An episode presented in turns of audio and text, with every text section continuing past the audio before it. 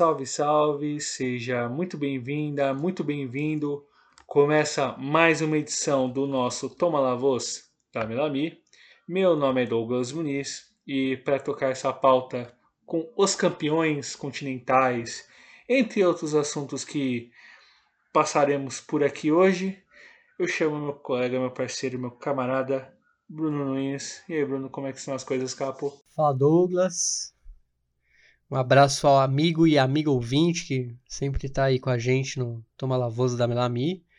E, bom, edição especial, edição de títulos continentais.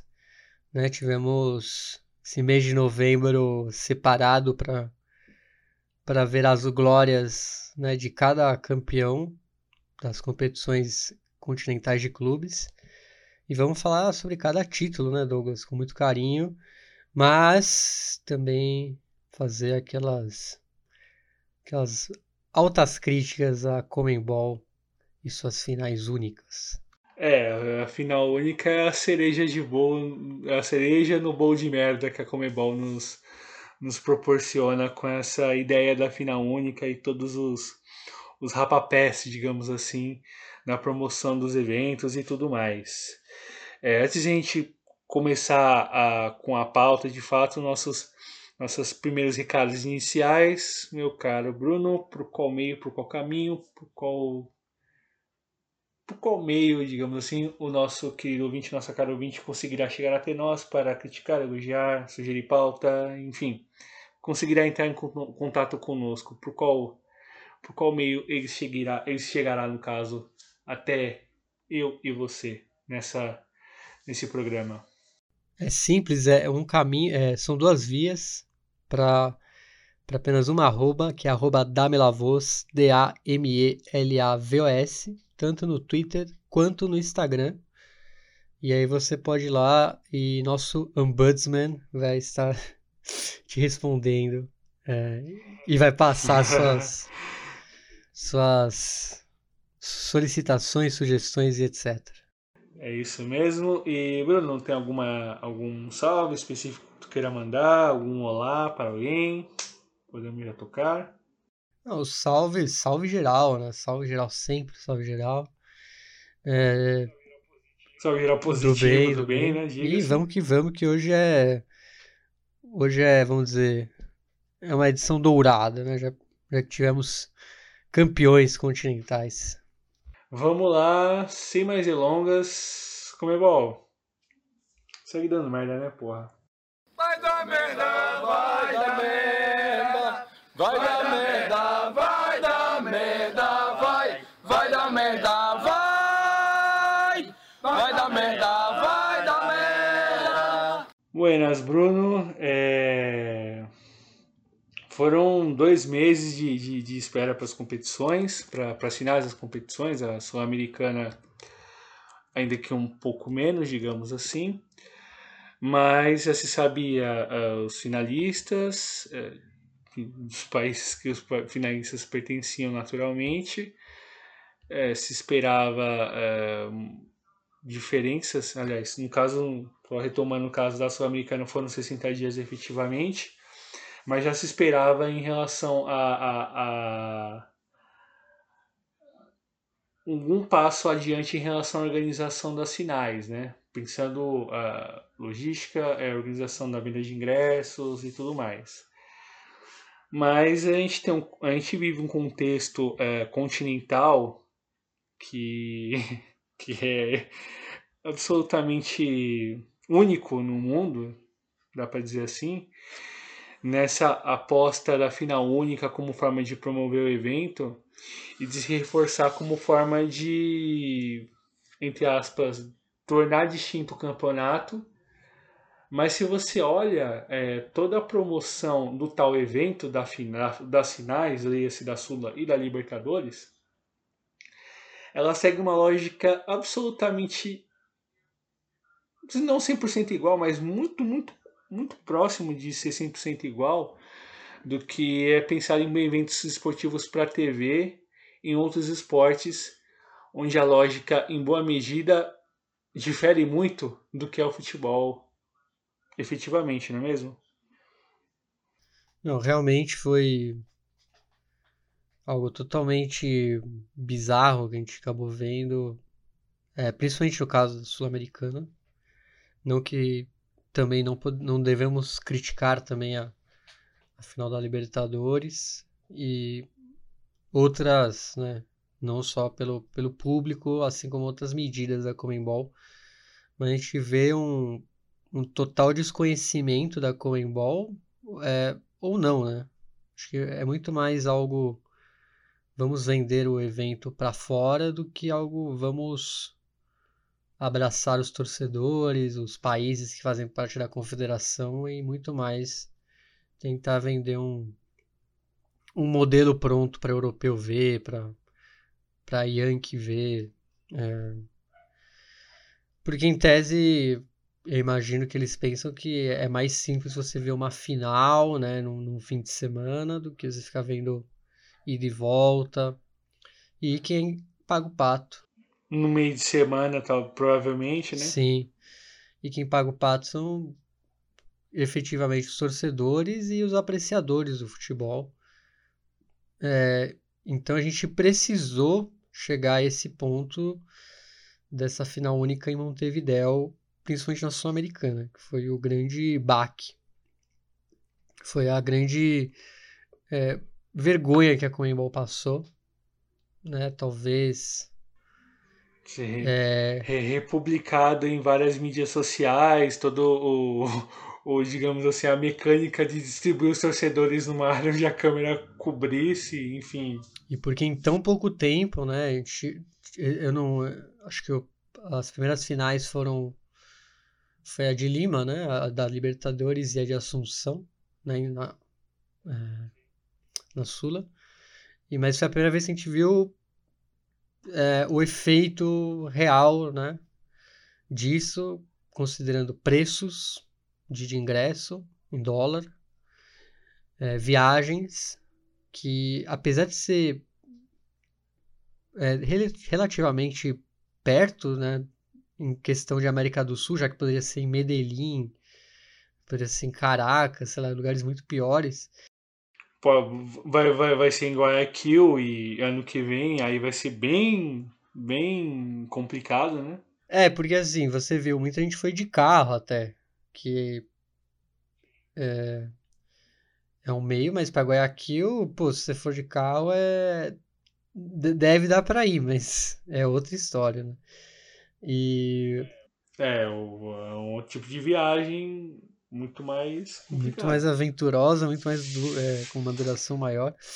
Mas voltando a Montevideo também. E quem foi de avião pagou um preço caríssimo também, porque não é porque é perto, entre aspas, que vai ser barato, porque saindo do Brasil já fica cara a passagem, né? Já tem um, um aumento do preço. E, e, justamente um país que é muito caro, né? O Uruguai. A gente também tem que falar disso. Não, não, não só a economia brasileira anda mal, mas o Uruguai, historicamente, é um país caro, né? Estive lá recentemente, é um país extremamente caro. E quando eu fui, a situação aqui ainda não estava tão ruim.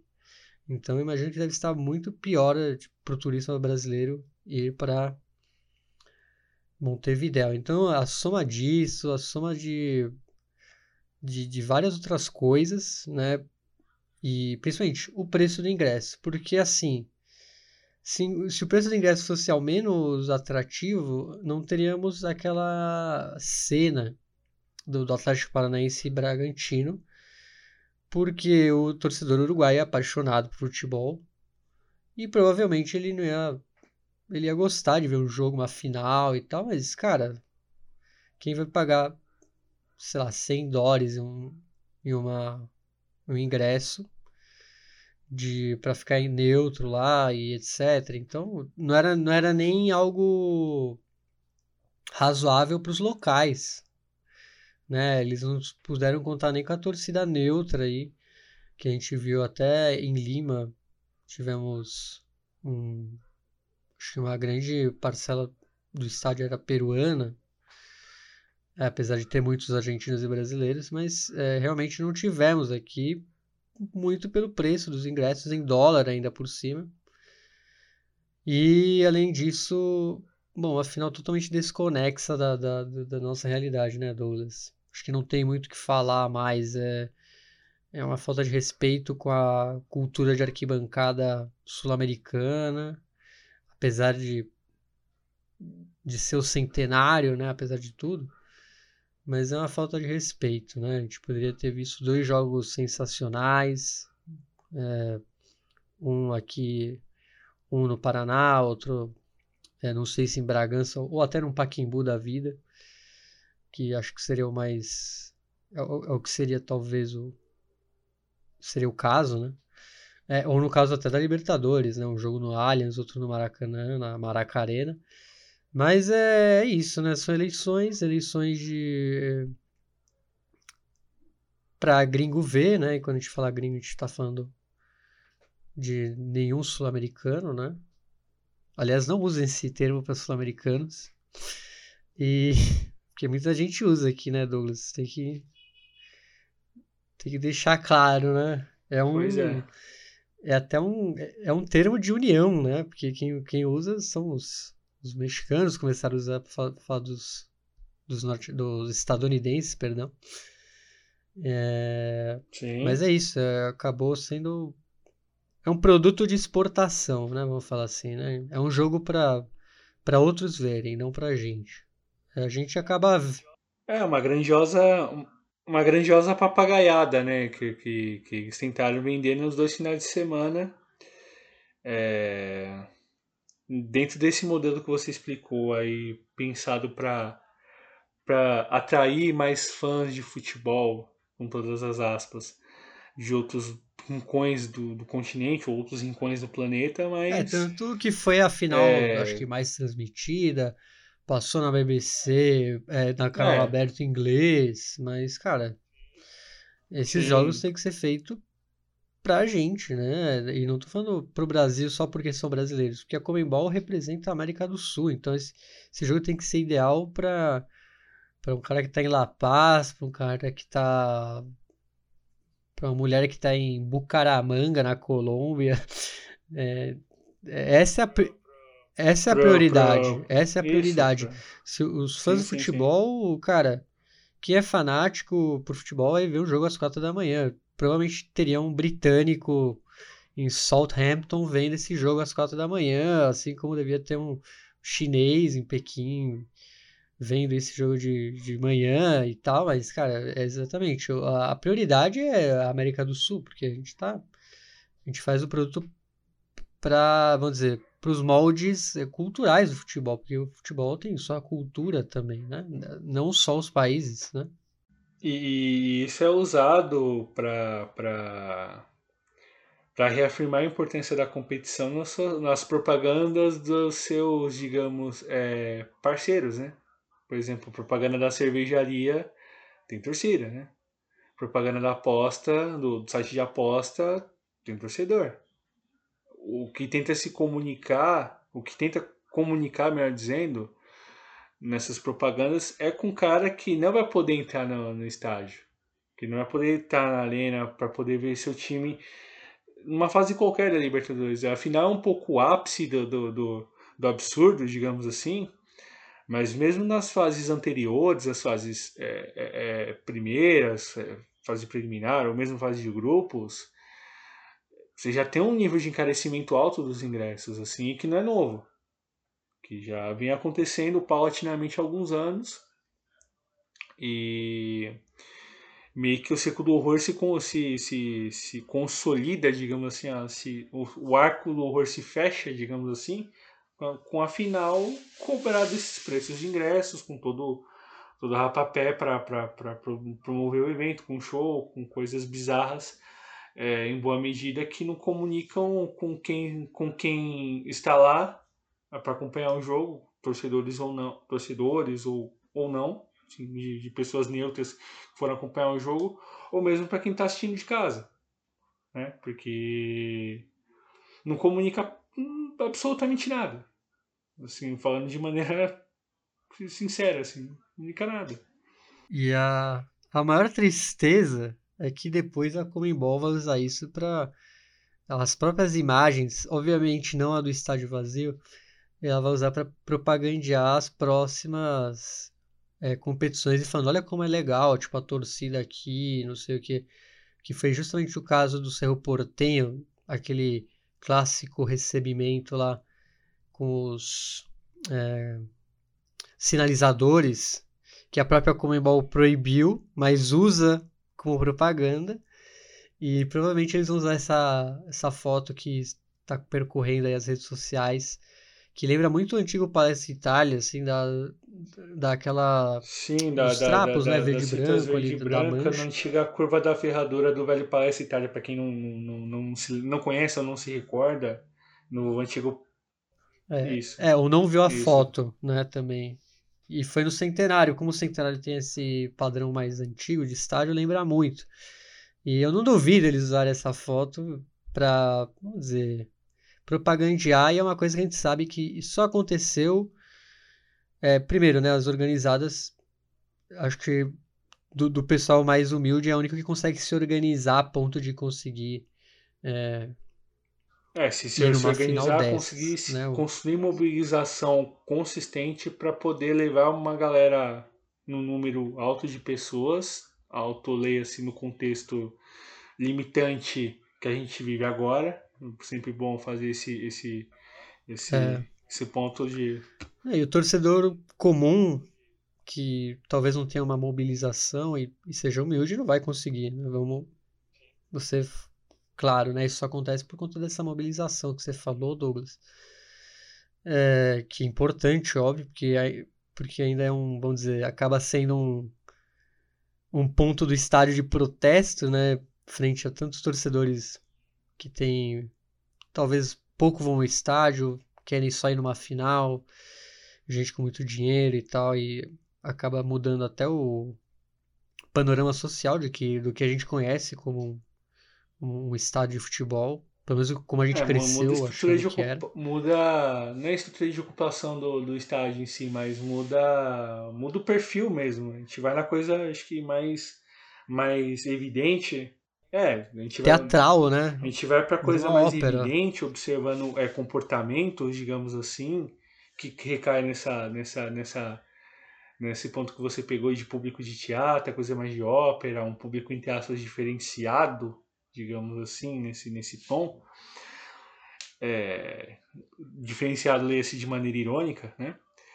Mas claro que, que, que você constrói um, um tipo de evento novo pensado para essas pessoas. Quando você coloca shows é, antes do jogo, por exemplo, ou você ventila ideias de de repente ah, puxar o show para intervalo, fazer como acontece no futebol americano lá no tal Super Bowl e tudo mais, é, já, já é uma, uma, mais, uma, mais, outra, mais uma sin- sinalização, digamos assim, é, para quem estão comunicando, né? Para quem estão falando. Eles não estão falando para o torcedor que, que lá, se esfolou de dívida para ir acompanhar seu time numa final de Libertadores ou de Sul-Americana, ou enfim, é, tentou arranjar ali um espaço no calendário para ir, mesmo comprometendo os valores, enfim, comprometendo alguma situação financeira que já não é positiva agora. É, não é para esse cara, é para esse público novo agora que ocupa, que, que ocupa as arenas no, no Brasil. Acho que desde o do advento delas no contexto da, da, da, da Copa do Mundo de 2014 e o que a gente está vendo no continente com as suas, digamos, com suas diferenças, digamos assim, em relação a, a, a perfil, a, a participação com o jogo mesmo, o interesse pelo jogo. E, mas em geral você tem essa mudança bem bem destacada e a gente viu isso nos dois jogos, isso ficou bem bem claro nas dois confrontos.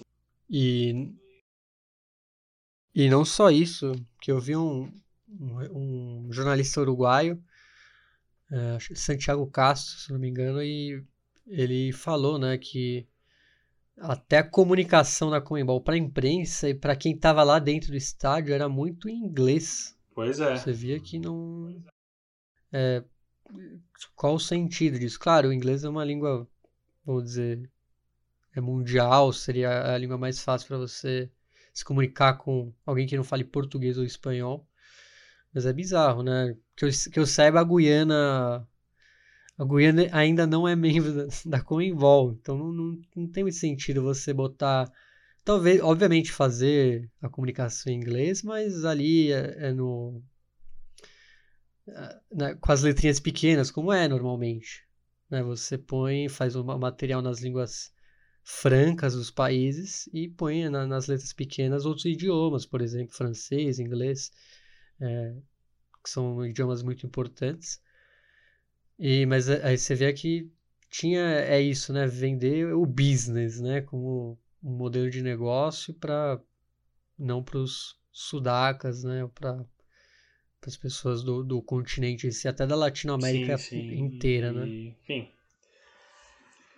é algo que a, que a própria confederação deve manter e, infelizmente, ampliar com mais requintes bizarros e, felizmente, o futuro aponta para uma final em Miami, Califórnia, Dubai, de repente Santiago Bernabéu de novo, enfim, não dá para dá para dizer com, com muito pesar disso, dizer é com trágico, muito pesar né? que tá bem desenhado isso para o futuro da, da, da, das finais das competições sul-americanas e enfim acho que isso não é um take nosso digamos assim acho que quem acompanha ou quem se ou quem mínimo se estranha com, com, com, com, com, com isso já imagina que isso pode acontecer no futuro bem próximo É que isso já aconteceu, né? É que a gente não lembra é, de cabeça, mas É. eu agora puxando, tivemos uma recopa em Miami já entre Cienciano sim. e Boca.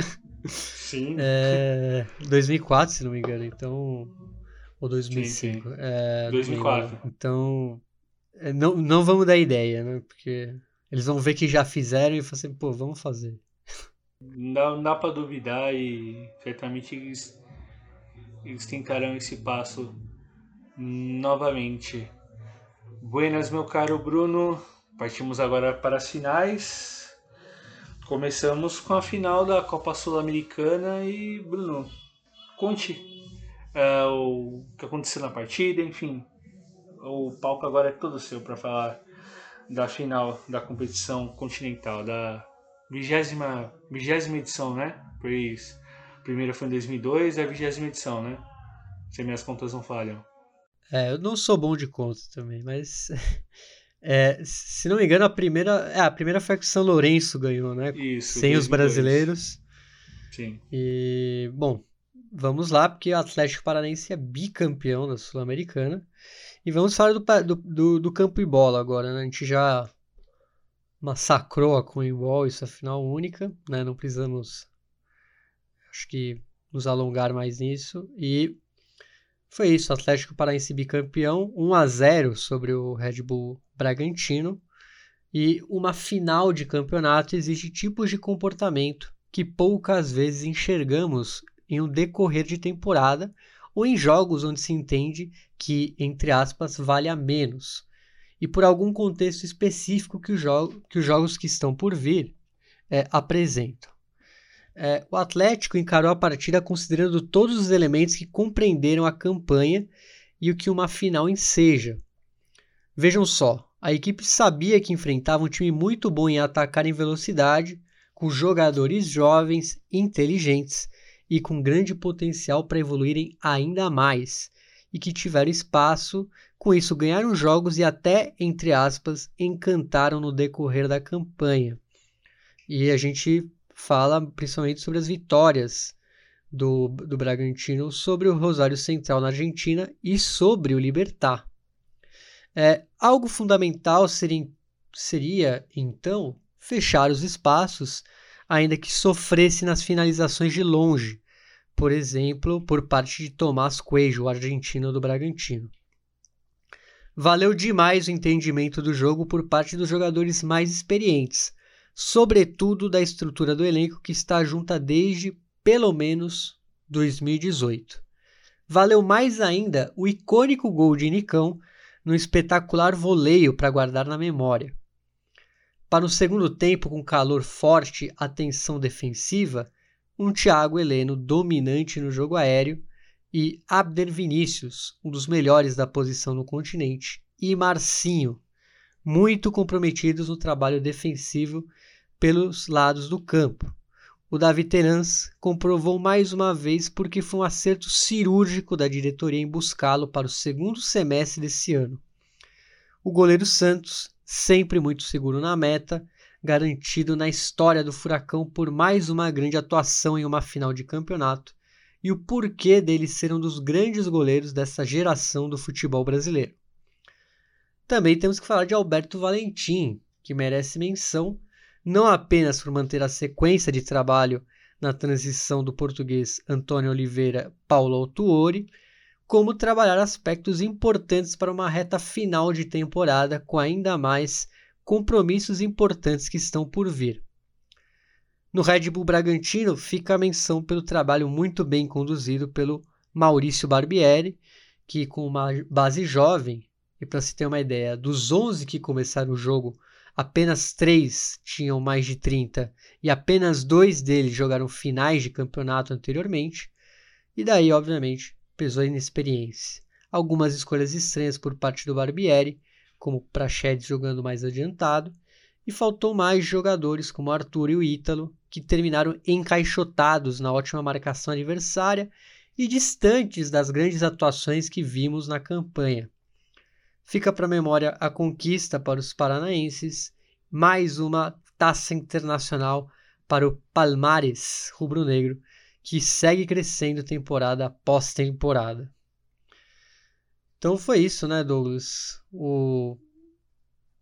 Vamos falar da importância do, do Nicão, né? O Nicão, para mim, é, sempre foi muito é, sobrevalorizado, né, principalmente na, na, imprensa do eixo. Eu acho um jogador super importante. É incrível como ele sempre é decisivo.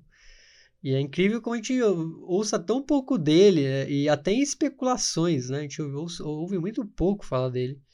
É, e ele acaba sendo menosprezado. Eu, eu acabo sentindo isso, pelo menos na, nas grandes imprensas, né, que a gente fala aqui do, do, do eixo Rio-São Paulo, é, até do ali no sul, mais pro lado do, de Porto Alegre, né?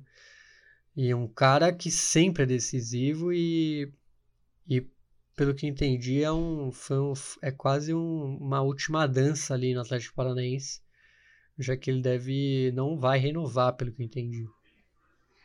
Sim, sim. O é, a conquista passa muito pelo Nicão, pela importância histórica no, no Furacão, e, e chama muita atenção como ele foi é, em, ca, em cada conquista, se a gente pegar de, vai, de 18 para cá, quando, quando o Atlético vence a Copa Sul-Americana, primeiro título, ele já tinha sido importante, é, ainda que num patamar abaixo, considerando o desenrolar das fases finais, que em relação ao Pablo, por exemplo, que, que hoje está no São Paulo, foi muito valorizado pela, pela, pela, pela campanha e tudo mais. É, teve um, um, um, contexto de mudança por parte do elenco e de mudanças importantes com espaço para jovens jogadores e ele foi uma espécie de, de de entre aspas, tutor, digamos assim, de líder, é, junto a, a Thiago Heleno e o Santos, para conduzir uma boa transição para esses garotos, e esses garotos já deram resultado, grande resultado, também na Copa do Brasil em 19, com o título vencido sobre o Internacional. É, a gente vai lembrar de Renan Lodge hoje na seleção, de Bruno Guimarães também hoje na seleção, Joel Pereira. Uh, de Rony, hoje no Palmeiras. Enfim, são, são é, jogadores que passaram pelo clube e que o clube investiu bem em relação à captação, observação desses jogadores, a trabalhar bem na base, alguns deles, e fazê-los estourar com as taças. E o Nicão acabou ficando nesse tempo e chama muita atenção como ele foi importante nessa edição da Sul-Americana ainda que o Atlético não despontasse, se a gente lembrar o começo da campanha lá na fase de grupos, quando a gente fez aquela cobertura robusta que fizemos observando os, as rodadas da Sul e tudo mais, é, a gente vai lembrar que o Atlético ele começa com alguma, ou, digamos, oscila, começa ganhando o, a campanha, começa vencendo os seus jogos, o Melgar consegue arrancar, vence os paranaenses no Peru, e os paranaenses conseguem dar a volta na, na, no segundo turno da fase de grupos, classificam com, com, até com alguma relativa tranquilidade na penúltima rodada. E no contexto de exigências, no contexto de dúvidas em relação a como esse time poderia caminhar na, nas oitavas de final em diante, talvez considerando a possibilidade que o sorteio pudesse apresentar, a equipe reagiu bem contra camisas importantes e com o Nicão sendo decisivo em cada jogo. Contra a América com gols nos dois jogos, uh, contra a Liga de Quito, dificuldades de jogar lá no Equador, o time conseguiu segurar 1 a 0 e conseguiu até jogar bem boa parte do jogo, até que no final não conseguiu segurar.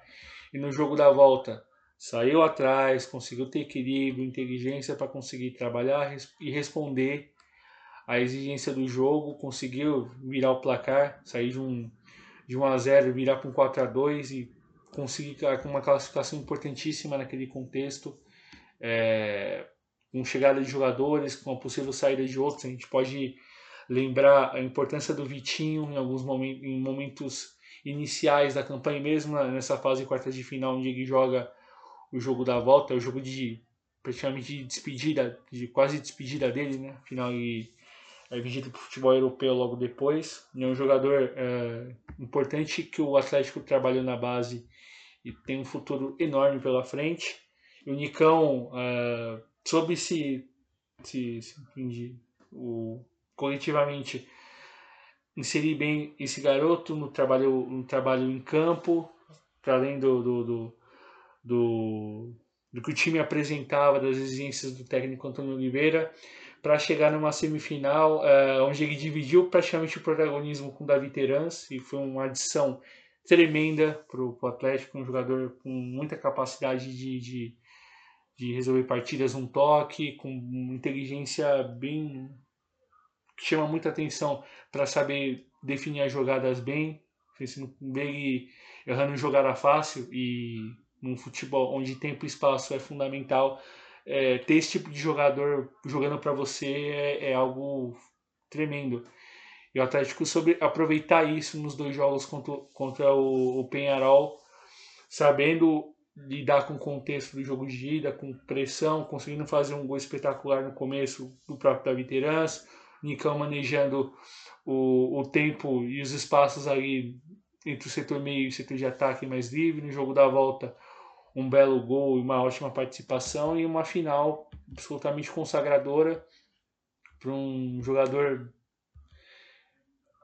de 29 anos, com, se não me engano, 5 anos de clube, é, cinco ou seis anos de clube, uma mais de uma centena de mais de duas centenas de jogos, se não me engano, oficiais pelo Atlético, participação em Copas Libertadores, uh, títulos uh, estaduais, nacionais, nacional e continentais e uma figura que vai a eternidade pro, do, do clube, se a gente pegar um pouco mais atrás, Alex Mineiro, Kleber Pereira, uh, Washington, Dagoberto, sentia um pouco mais atrás Oséias, Paulo Rink, enfim.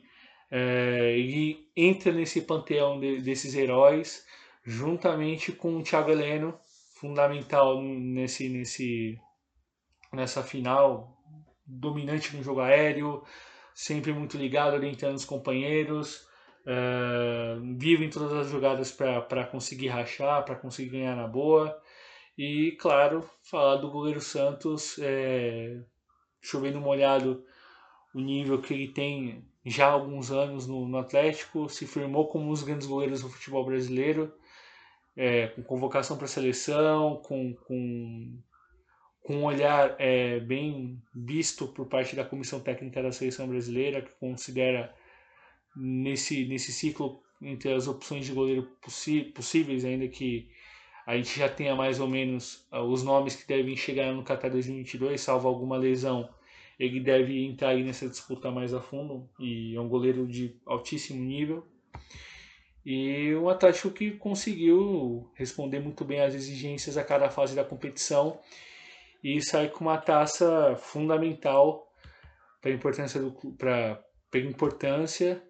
Ainda que o contexto do time no, no brasileiro não seja positivo dos mais positivos afinal o time está a dois pontos da zona de rebaixamento. E precisa ganhar é, vai precisar somar mais pontos até a final do brasileiro para se manter livre de fatos Enfim, a gente tem mais duas rodadas do campeonato para terminar para a maioria dos clubes, desconsiderando Palmeiras e Flamengo que jogaram a final da Libertadores ontem. E enfim, que, que dá para comentar o Atlético essa situação, essa condição.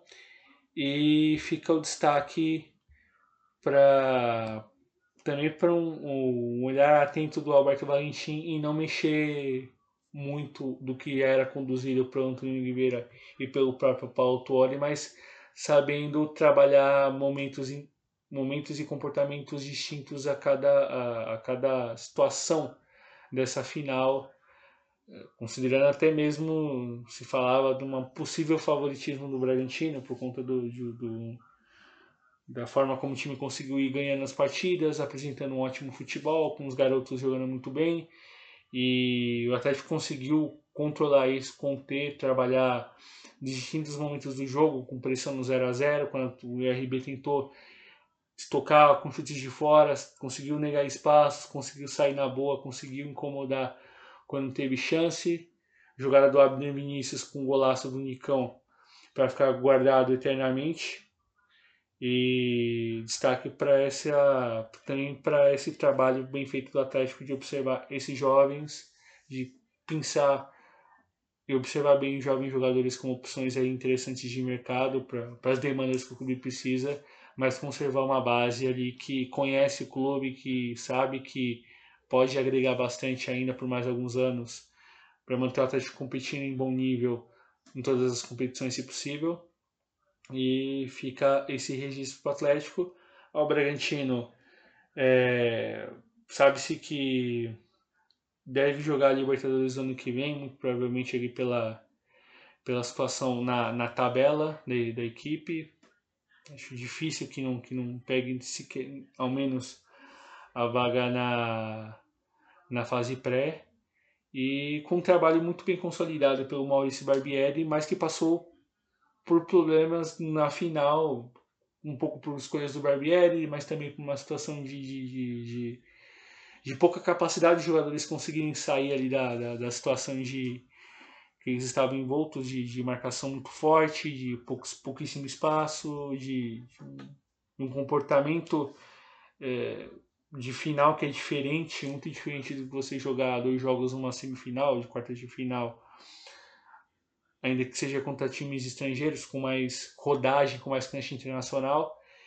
E isso para o Bragantino foi decisivo e quando o Barbieri olhou para o banco ele tinha garotos para colocar, né? E aí é um, é um dos riscos do tal projeto da, da Red Bull, da RB, enfim, com, com o Bragantino pensando em se ele pensa em títulos para o futuro, já que com os garotos que tem, com a boa observação que eles fazem de mercado e buscar jogadores jovens para trabalhar na franquia e de repente vender para fora, essa, entre aspas, garantia financeira de que, de que esse investimento em tese vai dar retorno, isso é bem marcado. A questão é se vai conseguir, de repente, competir nível, no nível de exigência mais alto porque exigência de Libertadores é diferente de Sul-Americana. E para o Bragantino isso pode ser isso pode ser muito importante, isso vai ser muito importante, creio eu.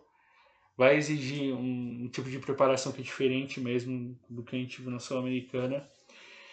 E para o clube isso vai ser importante se o projeto de fato é competir em alto nível a nível continental por mais algum tempo, que não seja de repente um, um, um momento de exceção total, de jogar a sua primeira competição continental na Sul-Americana e chegar tão longe, mas ainda assim tem boas perspectivas olhando para esse aspecto, ainda que precisa melhorar muita coisa, pensando para um desafio maior, que é uma Copa Libertadores, caso obviamente eles confirmem a classificação via Campeonato Brasileiro. Buenas, passamos agora para a final da Copa Libertadores. Vitória palmeirense por 2 a 1 sobre o Flamengo. E num jogo cada vez mais caótico como é o futebol, a atenção aos detalhes, compreender a concepção que cada jogo exige, é um tipo de tarefa para lá de complicada. Ainda mais quando o tempo é exíguo e as exigências não param. As duas equipes esperaram quase 60 dias para o jogo, e quando a gente olha para a trajetória nesse recorte de tempo, vemos que, que o tempo, quanto tempo pode ser uma eternidade e tudo pode mudar num par de jogos e de resultados. Para o Palmeiras, o tempo serviu para ir de menos a mais e depois um pouco menos. Para o Flamengo, de, para ir de mais a menos, ou de menos a mais, ou quase ao médio nesse tempo. Valeria o tempo, esse essa palavrinha de cinco letras e cada vez mais fundamental na nossa era, para recuperar e aceitar os pontos para cada equipe. As escalações possíveis, jogadores em recuperação física numa temporada insalubre no futebol cada vez mais insalubre que é o Brasil. E o tempo, se a gente olhar para o jogo, é o tempo que valeu para o Gustavo Gomes receber uma pelota sem pressão, encaixar um passe longo para a passagem de Mike, o tempo exato para tomar a frente de Bruno Henrique na corrida e tocar para trás o tempo na passada no movimento inteligência de Rafael Veiga bater seco com a perna esquerda. Um gol muito constante do camisa 23 em vários momentos com a camisa palmeirense para além da temporada que estamos vivendo. O tempo e a atenção para o Flamengo voltar para o jogo, responder à pressão incomodar com quem, com quem ele tinha de melhor. Ainda que haveria o risco presente pelas lesões nesses últimos meses, casos especiais do Jorge André Arrascaeta, claro, e de Bruno Henrique, figuras mais acionadas no ataque rubro-negro, diga-se muito bem contidos por Zé Rafael, Danilo e Mike. A etapa final, o peso da temporada se sobrepôs em meio às mudanças vindas do banco, que poderiam mudar o cenário do campeonato. Minutos após a saída de Danilo, a brecha inesperada aconteceu. Na inteligência de Gabigol para atacar o espaço, na inteligência e tempo para Rascaeta receber sozinho e passar por camisa 9 rubro-negro empatar o jogo. O cenário mudaria, com maior pressão carioca, e o Palmeiras mais distraído em busca de ganhar mais gás no meio de campo e com estrutura defensiva mantida desde o minuto inicial.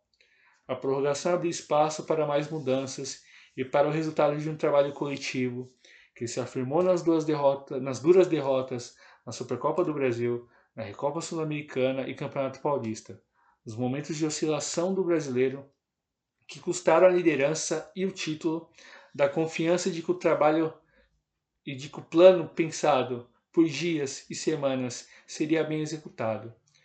Vai ficar na memória o erro de Andreas Pereira, o gol do Daverson aos 94 minutos de jogo. Ficarão guardados na memória de todos que assistiram, na taça, mais uma plaquinha com o escudo do Palmeiras a atuação coletiva, ainda que Danilo e Zé Rafael se sobressaíssem ainda mais do que se viu do jogo.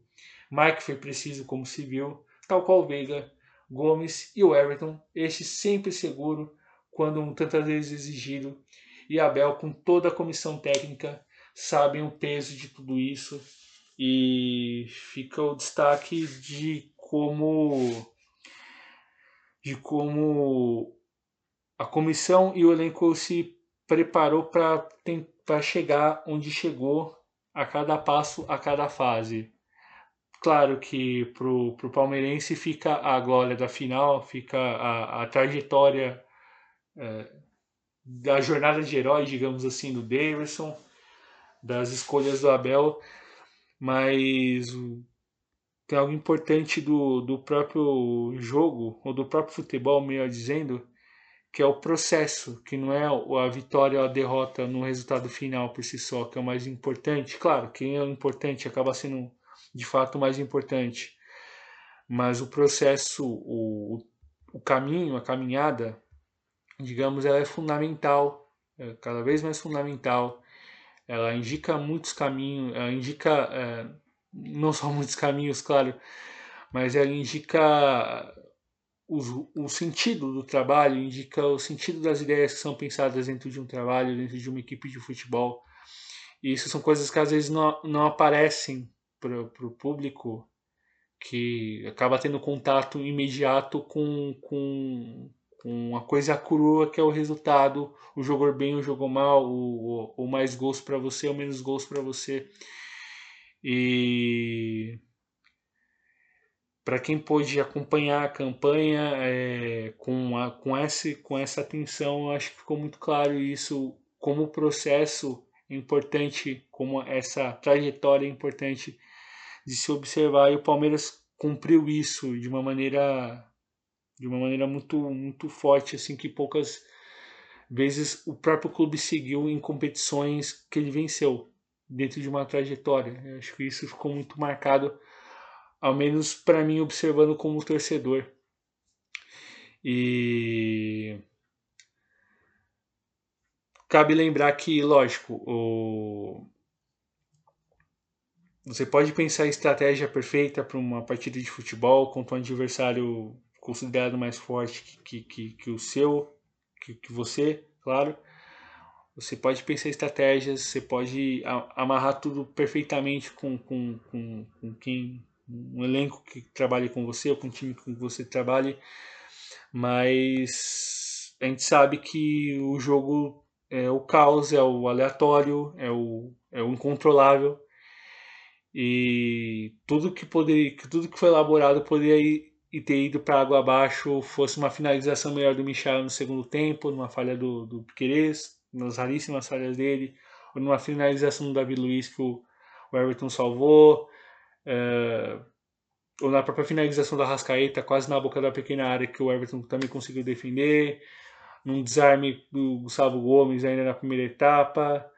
É, enfim, são, são momentos da partida de parte a parte. Se a gente pegar, por exemplo, uma jogada do Veiga na linha de fundo que o Rodrigo Caio acompanha até o final, que se ele não acompanha, poderia ter acontecido o gol.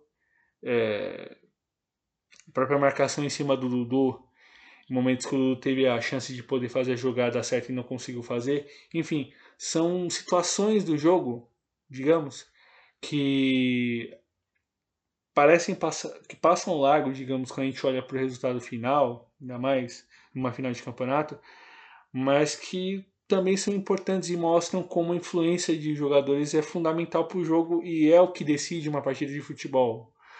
É, o jogo é, ainda é dos jogadores. A gente não pode esquecer desse detalhe fundamental. Por mais que você observe técnicos com, com grandes trabalhos é, e você tenha em cada lugar técnicos que se destaquem pela forma de trabalhar com seus jogadores, independente da maneira como ele, como ele joga, digamos assim.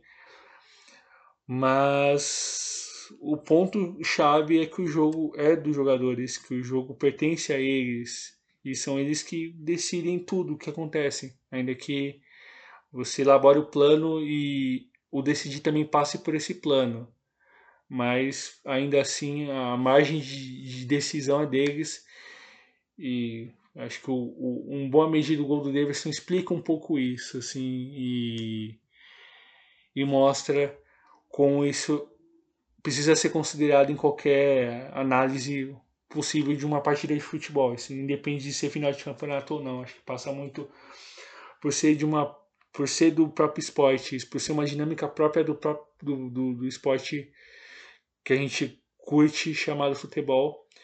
E como comportamento coletivo o Palmeiras mostrou isso de uma maneira muito marcada, de uma maneira muito clara em vários momentos da campanha não só na final, é, como conseguiu é, se comportar bem em momentos distintos, é, contra o Del Valle, quando conseguiu o acerto com uma dupla de frente, sabendo como se comportar coletivamente, trabalhando isso, fazendo sentido para os jogadores, que é algo importante que, aí, que às vezes a gente esquece. A gente talvez sugere que o jogador seja não não não considere é, entender o que está acontecendo em campo, como se qualquer coisa fizesse sentido para ele. Pelo contrário, o jogador entende, é, ainda que de forma, ainda que demonstre de forma diferente o que ele entende daquilo que está acontecendo na partida, ele tem a sensibilidade. Isso não pode ser desconsiderado num trabalho diário. E ainda mais no futebol brasileiro cada vez mais cíclico, digamos assim, com muitas mudanças de, de resultado e desempenho é, por conta da exigência de jogos que é insana. E isso é importante considerar por parte dos jogadores. Palmeiras conseguiu mostrar isso na fase de grupos contra o Del retomando com Defensa e Justiça, contra o próprio Universitário, quando teve derrota com Defensa e Justiça, que acabou mudando um pouco o cenário do que se pensava para a fase final, por conta de uma campanha melhor no saldo acumulado.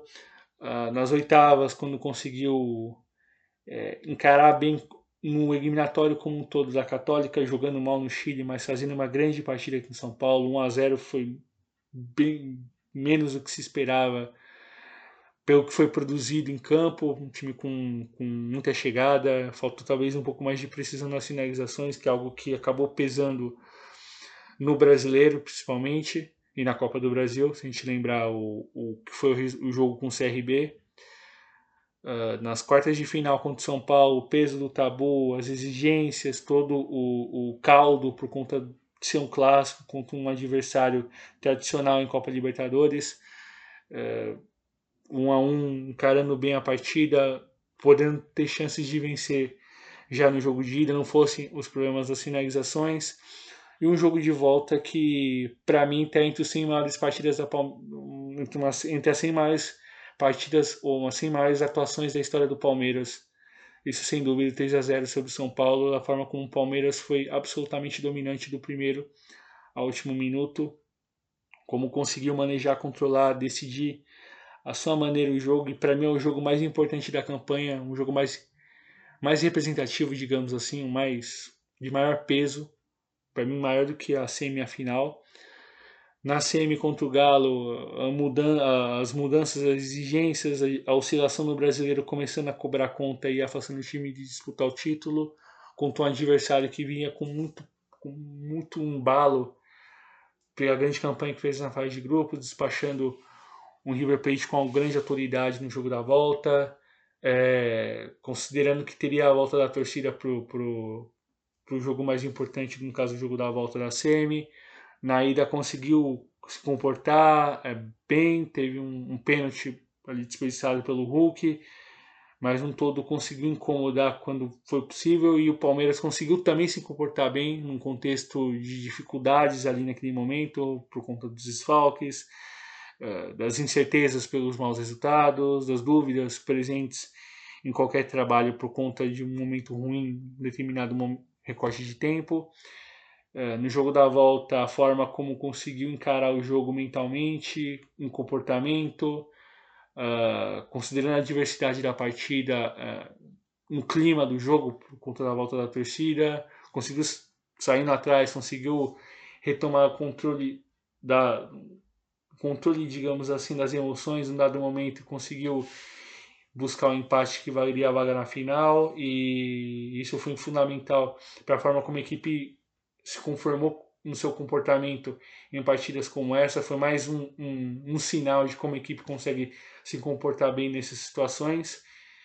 Para uma final onde o nível de exigência seria ainda maior onde as atenções o cuidado seria cada vez mais importante e o Palmeiras foi capaz de no trabalho da comissão técnica, no trabalho junto aos jogadores, com os jogadores conseguindo uh, compreender o peso, a importância, o, o que o jogo significava para a história desse grupo, desses atletas e do clube. É, isso foi fundamental também para a preparação fazer sentido para eles. A gente volta para essa parte de, do jogador entender aquilo que precisa ser feito isso fazer sentido para ele também. E em um futebol onde você tem tanta, tanta troca de técnico, tanta mudança, tanta forma, é, por vários motivos, é, o jogador entender isso, entender, assimilar e aquilo fazer sentido para ele, ele fazer, é algo muito, muito, muito importante. Quando você tem um grupo de jogadores que compreendem isso, é ainda mais. Isso ajudou a fazer a diferença, foi talvez um dos tantos pontos que ajudaram a fazer a diferença no jogo da final. E a final, enfim, o premiado do, do, do, da partida, digamos assim, foi o Davidson pelo, pelo gol do título, claro. Mas o meu jogador mais importante da final chama-se Danilo. É, chovendo molhado, que a gente já comentou dele anteriormente. Para mim é um jogador com, com potencial real de ser camisa 5 da seleção por alguns anos. Enfim, vamos aguardar o desenrolar da carreira, mas que seja muito positiva para o garoto. É, mais uma atuação gigante em jogos grandes, para a gente guardar, para torcedor palmeirense guardar na retina, na memória e no coração do que, a gente, do que foi visto dele em campo, todo momento que ele conseguiu jogar. Vale lembrar que ele sai lesionado na metade da segunda etapa. A atuação gigante do Mike também no contexto que entrou. A atuação gigantesca do Gomes e do Everton, que são dois, dois, dois jogadores basilares dessa equipe, desse momento muito positivo do Palmeiras em, em, conquistas em sequência, jogadores de nível internacional, jogadores de seleção tanto brasileira como paraguai, com teste, sem dúvida. Uh, Rafael Veiga fundamental na temporada, é, para além dos gols e participação, mas a compreensão do jogo, a forma como se comportou em cada momento da competição, é, em cada contexto diferente, isso foi fundamental. É, falar de Luan também é, é, é, muito importante, um jogador que foi muito, muito, muito cobrado, muito exigido, até de uma maneira bastante desrespeitosa, diria, uh, por parte de, de, de, alguns torcedores, enfim. É, como se exigiu dele, como se todos os problemas passassem por ele, esquecendo que o futebol tem parte fundamental, duas partes fundamentais, que é a parte psicológica individual e parte coletiva, do trabalho coletivo dos jogadores como um todo. E valeu demais para o Luan, valeu demais para esses jogadores foram apontados o dedo, caso do Zé Rafael, o próprio Mike, que foi muito cobrado também em momentos de oscilação debaixo da temporada por parte desses torcedores. Eles têm uma história para contar e essa história é marcada na história do clube, desse título continental, com esses nomes, com essas figuras, com a forma como esse elenco entendeu compreendeu o, a importância do jogo, a importância de você disputar uma competição como essa, com uma camisa como o Palmeiras. Isso foi fundamental, ao fim e ao cabo. Falando sobre o Flamengo, é... chama muita atenção, Bruno, uma parte uma parte, digamos, da imprensa, dos torcedores, acho que dá para dizer assim, ou da forma como, como se compreende o futebol, é, no sentido de desvalorização de, de, de certos profissionais, assim. Claro, Renato merece suas críticas, concordo, alguma, alguma boa parte delas, mas não em todas, porque o trabalho que ele fez no Grêmio, por exemplo, não é possível que um treinador o faça só distribuindo colete, digamos assim, ou só no, no gogó, só na simpatia. Tem trabalho ali. Enfim, tendo sucessos ou insucessos nesse, nesse, nessa trajetória que ele teve no Grêmio, mas tem trabalho, tem trabalho bem feito em, em boa parte do tempo, dá para dizer assim, ou até onde foi possível, considerando, sei lá, um ciclo de trabalho até que se esgotou em, em, março desse ano. Mas é claro, o Renato hoje é técnico do Flamengo. O contexto, comparando da temporada, é outro.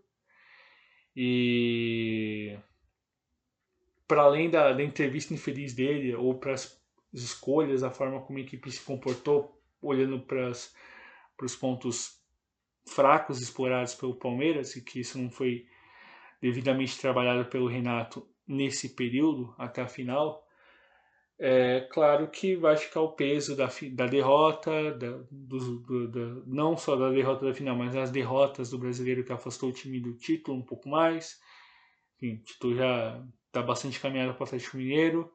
Na própria Copa do Brasil, quando o time foi eliminado de maneira incontestável, dá para dizer assim, pelo Atlético Paranaense. É, sabe, sabe, em boa medida, que ele não deve ficar para 2022 no clube. Hum, tudo indica que ele deve sair. Talvez ainda já com, esse, esses rodadas finais de brasileiro acontecendo. É, mas a gente não pode esquecer que tem, ainda que pouco comparando com o cliente civil de trabalho dele em os seus sucessos no Grêmio, mas quem sabe ainda assim montar uma equipe, quem sabe trabalhar uh, algumas questões de treinamento em, no dia a dia, mas o nível de exigência, como a gente sabe, pesou. É, a gente sabe que, para além da, entre aspas, fanfarronice dele em relação ao comportamento, a visão que ele tem de futebol de trabalho, e não poderia é, desconsiderar o, o atenção e o foco para esse jogo e saber trabalhar pontos importantes para conseguir vencer o jogo. E isso foi visto em campo que não foi empregado por ele no trabalho uh, junto ao plantel. Lógico que as que as muitas lesões pesaram nesse meio do caminho, enfim, dificuldades de conseguir escalar o time ideal ou enfim, as convocações pesando, o calendário terrível nosso também foi um, um ponto que, que ajudou a dificultar todo o processo. Mas não passa só por aí, né? Não passa só por aí. E ficou bem claro na forma como a equipe se comportou em campo. Ainda que mentalmente é, você pegasse alguns fragmentos do jogo tenha pesado algumas situações, a lesão do Felipe Luiz, que é um jogador que é uma das lideranças do, do, do, do grupo, é, enfim, os momentos de, de, de, irritação, uma jogada aqui ou acolá por parte do Gabigol, ou por parte da Rascaeta, ali sentindo uh, o retorno a uma partida desse peso com pouco tempo, de, com poucos minutos após uma séria lesão. É, enfim, uh, desatenção por parte do Arão em relação a algumas jogadas que o Veiga explorou. Enfim, são situações que, que não são novas no Flamengo, que cobraram a conta em relação à parte psicológica, como isso abateu mentalmente, ainda que o gol tenha recolocado a, a equipe em jogo, tenha trazido a equipe em jogo, mas momentos de erro, de falhas que em finais você não pode ter. O Flamengo teve uh, as chances, saberia que, que, que essas chances apareceriam, por mais que o Palmeiras fizesse uma partida muito boa, como fez, mas que essas chances apareceriam e aproveitá-las era fundamental para conseguir terminar o dia com a taça, o que não aconteceu. E fica uh, talvez o, o, a reflexão para a torcida flamenguistas ou mesmo para a diretoria, para o próximo treinador, para o plantel mesmo, na questão de escolha e definição da forma de trabalho para o próximo treinador. É, enfim, considerando o perfil de elenco que pode mudar para o ano que vem, afinal, o Flamengo não vendeu nenhum jogador importante do, do time titular, a base é a mesma desde 2019, mudanças devem vir para o próximo ano, pensando na, numa questão de rejuvenescimento de, de, alguma, de, algumas, de alguns setores do campo, de repente mudança de algumas peças importantes, com uma escolha de um treinador que talvez siga um pouco a filosofia que o clube pensa com ele que tem em mãos. Isso vai ser fundamental para o Flamengo conseguir se manter competindo bem nos próximos anos. A gente sabe que o Flamengo vai seguir competindo é, pelos primeiros lugares, pelo, pelo time que tem, pelo plantel que tem, mas a questão fica em dúvida se vai se competir bem e a gente viu que esse, que esse ano, olhando para o segundo semestre, sobretudo, para os jogos mais importantes, o Flamengo não competiu bem e isso cobrou muita conta na final. E final das contas, Palmeiras tricampeão da América, meu caro Bruno. Bom, você, acho que você falou tudo já do jogo. É... Mas fale, cara, para não ficar um monólogo só meu aqui como como quem observou barra torceu, né? Bom, é, acho que teve coisas que a gente deveria falar também, né? O Davidson e, e sua, sua simulação que correu o mundo, né? Ele tomou um tapinha nas costas do Nestor Pitana, que Claro. ele- eu não sei se ele achou que era um flamenguista que tinha agredido ele, agredido, né? Entre aspas, dando um tapinha nas costas. E aí deu uma valorizada, não sei se foi por graça, né? Foi para completar a jornada do herói, como você falou, pra sair de um jeito mais do jeito dele, né? Meio maluquinho. E não, mas foi, vamos falar assim, né? O Abel tinha uma proposta de jogo, é muito fiel, vamos dizer, ao, ao que ele estuda. É, eu sei que realmente o Renato sofreu críticas é, por conta do, do trabalho que ele vem fazendo. Realmente o Grêmio, é, que ele fez lá foi uma coisa de louco, até pelo, pelo nível do elenco, né? Muito menor do que ele tinha hoje em mãos. Mas também vamos dizer que o, o Renato morreu pela boca, já que ele sempre vamos dizer, ele falava, pô, se eu tivesse um elenco muito bom, né, com, com as peças que eu quero e então acho que muita, muita das críticas parte disso, né, de que ele sempre foi meio falastrão, é, que tipo, ah, eu não tenho es- esses elencos, então não, não dá para cobrar de mim. E agora que ele tem em tese, é, a gente viu um Flamengo muito, talvez, é, individualista, né? A gente, a gente sempre fala dos jogadores, né? A gente não fala de uma organização do clube, diferente do Palmeiras, do, do Abel, que eu acho que todas as peças são boas, né? Outras são ótimas, mas é, é realmente é um time mais, é, vamos dizer, é, humilde, perto do Flamengo, obviamente, é, em, em relação a peças, né? São, são contratações menos extravagantes, vou falar assim. E no fundo é bom a gente ver porque o Abel é um estudioso e o Renato ele, ele acaba fazendo parte de um de uma corrente meio negacionista, vamos falar assim, do, do, do estudo, né? Ele sempre fez meio que uma piada de quem, ah, não, é uma coisa, né? Sempre fazendo um piada de quem é muito estudioso, né? E fala que sempre foi muito, muito mais uh, os jogadores e tal. E no fundo tem um, tem um pouco de verdade, né? Mas bem pouquinho de verdade, porque no, um time bem organizado acaba sendo superior, não importando o nível dos, dos jogadores. E a gente viu muito bem nessa final, né? O time organizado do Palmeiras, Flamengo que sofreu no início, né? No, no, segundo- no segundo tempo ele passou a pressionar bastante. E só que na prorrogação a gente viu não só o erro do Andrés, do Andrés Pereira, que né, quem diria, né? Um jogador que pertence ao Manchester United cometeu uma falha desse nível, né? Muitos compararam ao, a falha do Steven Gerrard, né, quando estava no Liverpool, até por ele ser um, uma pessoa que é muito noticiada na Inglaterra, por conta de ser, ainda ter o vínculo com o United. E, e você vê que tem um, um trabalho ali da pressão, né? Foi um erro, obviamente, mas um erro causado é, pelo Daverson e você vê que é um time que, que sempre tem muita entrega. né? o Flamengo, gente, é, eu percebi ele mais cansado. Não sei se você concorda, mas me pareceu, né, depois dos 90 minutos, mais cansado ali na, na prorrogação.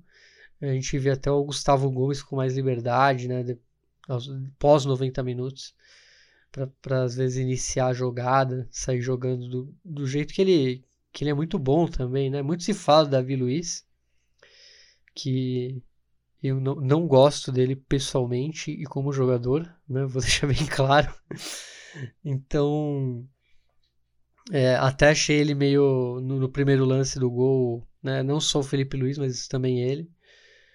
E com um pouquinho de atraso e e o Gustavo Gomes, eu acho, por exemplo, que tem, tem a mesma técnica de, de conseguir iniciar uma jogada e defensivamente muito melhor, muito superior.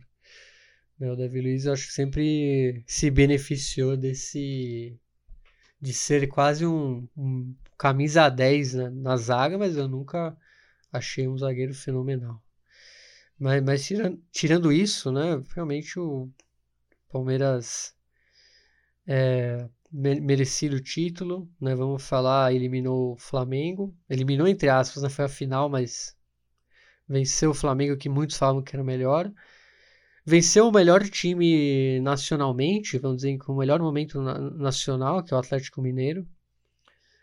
E isso isso mostra a grandeza, né? Não só do, dos jogadores, do Abel, mas das campanhas, porque muitos falou da última Libertadores, que ah, pegou o caminho mais fácil, é, além, da, além das críticas à final, que realmente não foi das melhores, mas finais são costumam ser chatos, né? E por sorte nossa essa e, por, e, e, e jogo único também, né?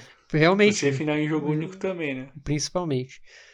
E, mas não foi o caso, né? No, no do, do último sábado. É, e não, e, e o que eu tava falando é da, da última campanha. Muitos falou, né? Ah, pegou o Delfim, depois pegou o Libertar, se não me engano. E, mas realmente, mas no final o funil é o que interessa, a funila e você tem que ganhar, né? O, e o, o Palmeiras do Abel, vamos falar assim, derrotou o River, que era o melhor time na, na época para mim. Depois, claro, na final um Santos já não tão favorito. E nessa tivemos eliminando o melhor time nacionalmente, vamos falar assim, momento nacional, que é o Atlético Mineiro, que eu acho que até muitas vezes ele tem um elenco até mais graúdo que o Flamengo.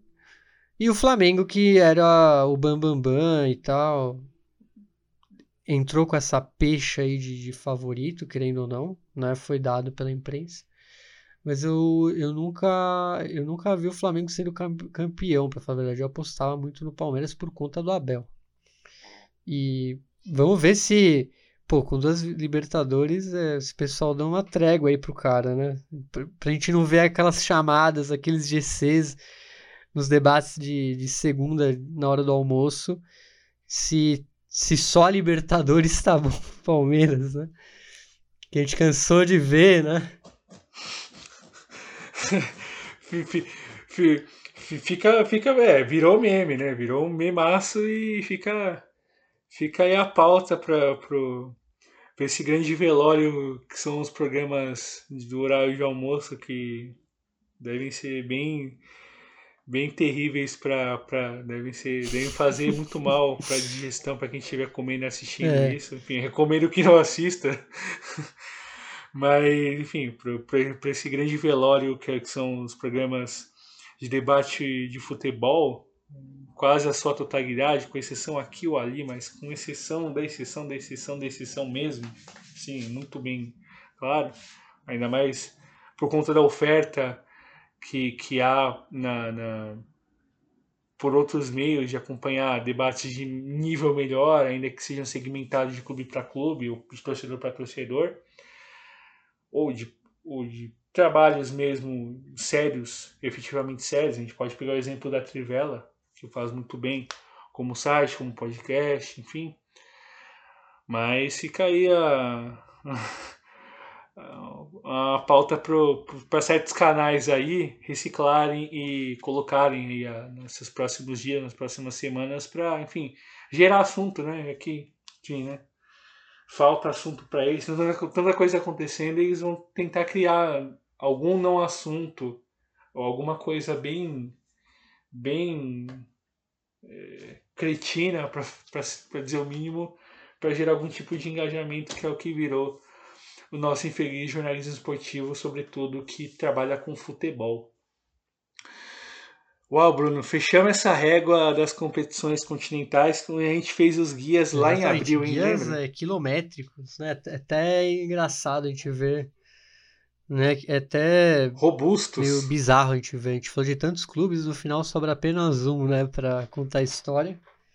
E E é engraçado, né? Porque você fala do, você fala do Atlético, né? Eu lembro que o Atlético foi campeão, mas ele penou muito contra o Metropolitanos da Venezuela, por exemplo.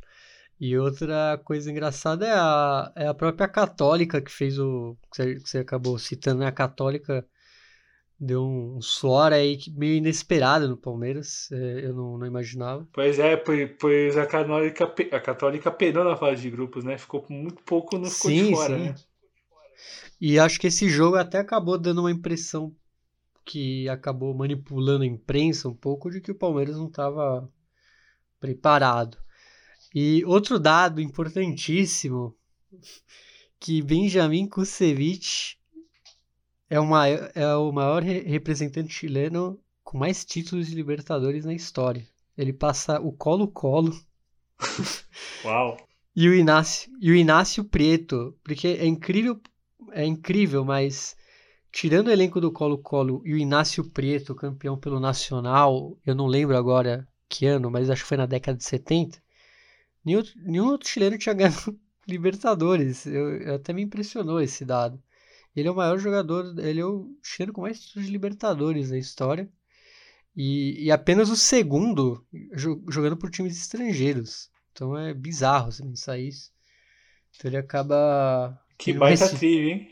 Que baita tem... trivia tem mais títulos que o Colo-Colo. Cara, que é meio triste por ele ser. Né, ele teve apenas participação justamente no jogo contra o seu ex-clube, né? Contra a Católica. Enfim, fica, o, fica a trivia, né? Fica a baita trivia. Buenas, Bruno. Uh, a gente vai precisar, é, entre essas, pedir desculpas para os nossos ouvintes, pois além da, da, das competições que, que, que estavam rolando, do, da preparação das finais. A gente fez a cobertura em novembro falando das competições nacionais e eliminatórias da Copa, né? E não comentamos a Copa Libertadores Feminina, Bruno, e que rolou é, por 18 dias no mês de novembro. E o que você pode nos contar sobre essa competição com o campeão brasileiro também? Pois é, mas acabou que veio no momento certo, porque aí a gente já põe tudo no, no pacotão continental, né, de campeões.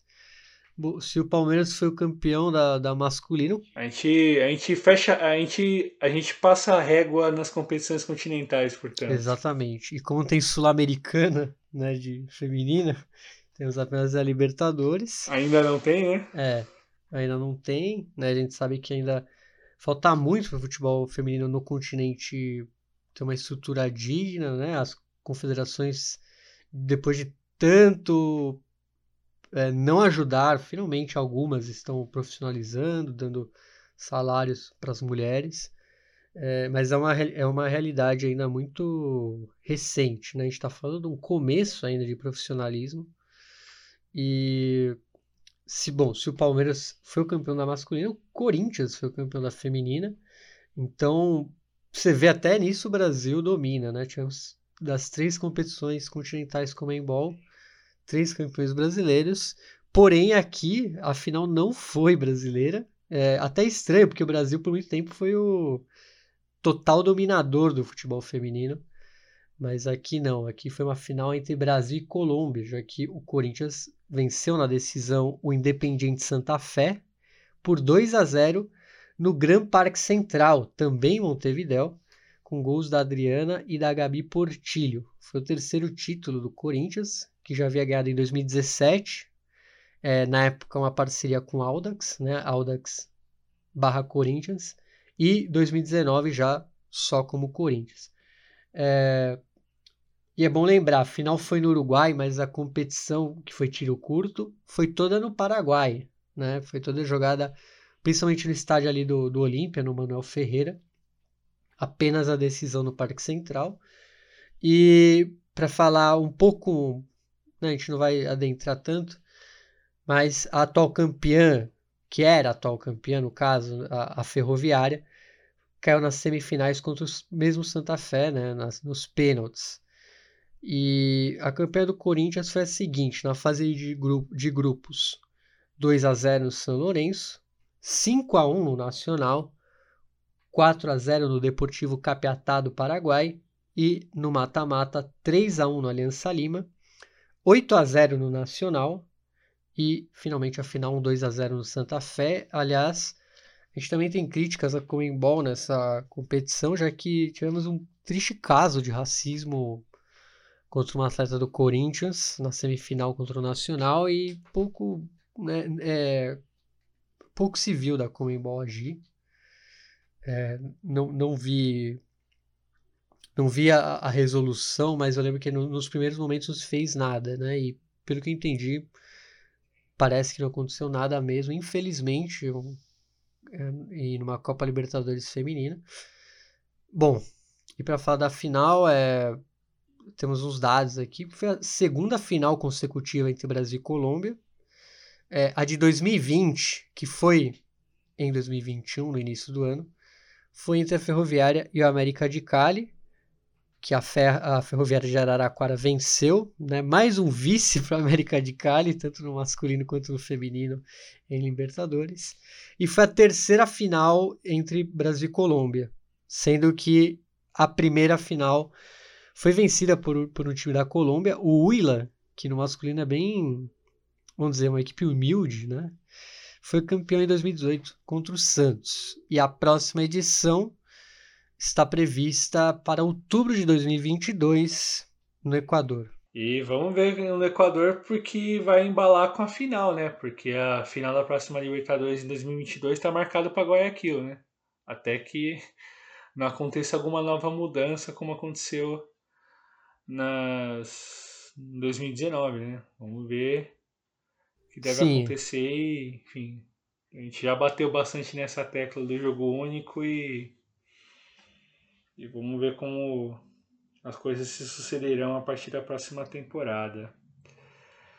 Buenas. Será uma viagem muito mais, muito mais difícil, Sim. né? No Uruguai, Uruguai é logo ali e foi complicado, né? Imagine Guayaquil. É, ainda mais considerando o contexto econômico não só local, pensando na perspectiva brasileira, mas continental como um todo, né? Porque, enfim, né? A gente vive um enfim, um longo período bem lastimável, para dizer o mínimo, na, na conjuntura econômica, social, política, e, enfim, todos os aspectos onde elas se entrelaçam. É, em tudo, em tudo, né? Sim, sim, sim.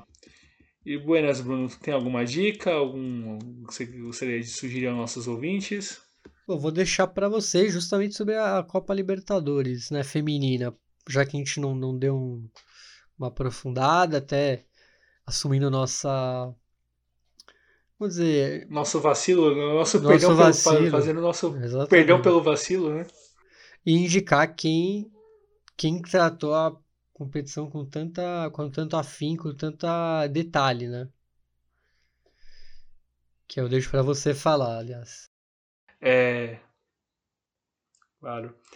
É enfim, um sites mais bem acompanhados sobre futebol é a Trivela, enfim, chovendo molhado o alto nível de cobertura que, é, que a redação faz, na, na, não só no futebol europeu, mas futebol brasileiro também, um cuidado na produção de textos, na coberturas, e eles fizeram a cobertura nas finais da Sul-Americana Libertadores masculina e da Libertadores feminina. E eu queria deixar de dica um texto que está no Trivela, no portal da Trivela, escrita pela Thalissa Machado, texto intitulado O Corinthians tricampeão da Libertadores leva a glória eterna, mas também deixa um grande exemplo às próximas gerações.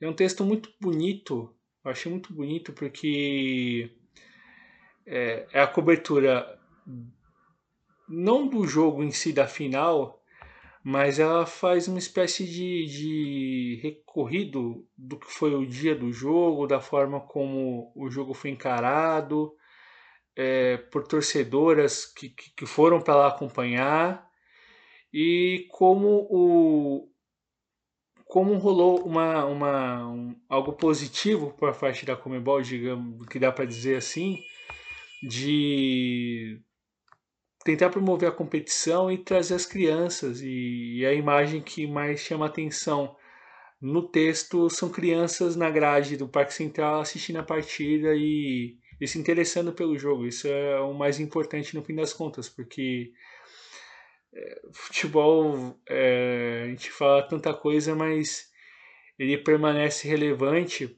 para as pessoas que gostam dele. Não é para um grande mercado em si, ou para uma determinada grande mídia.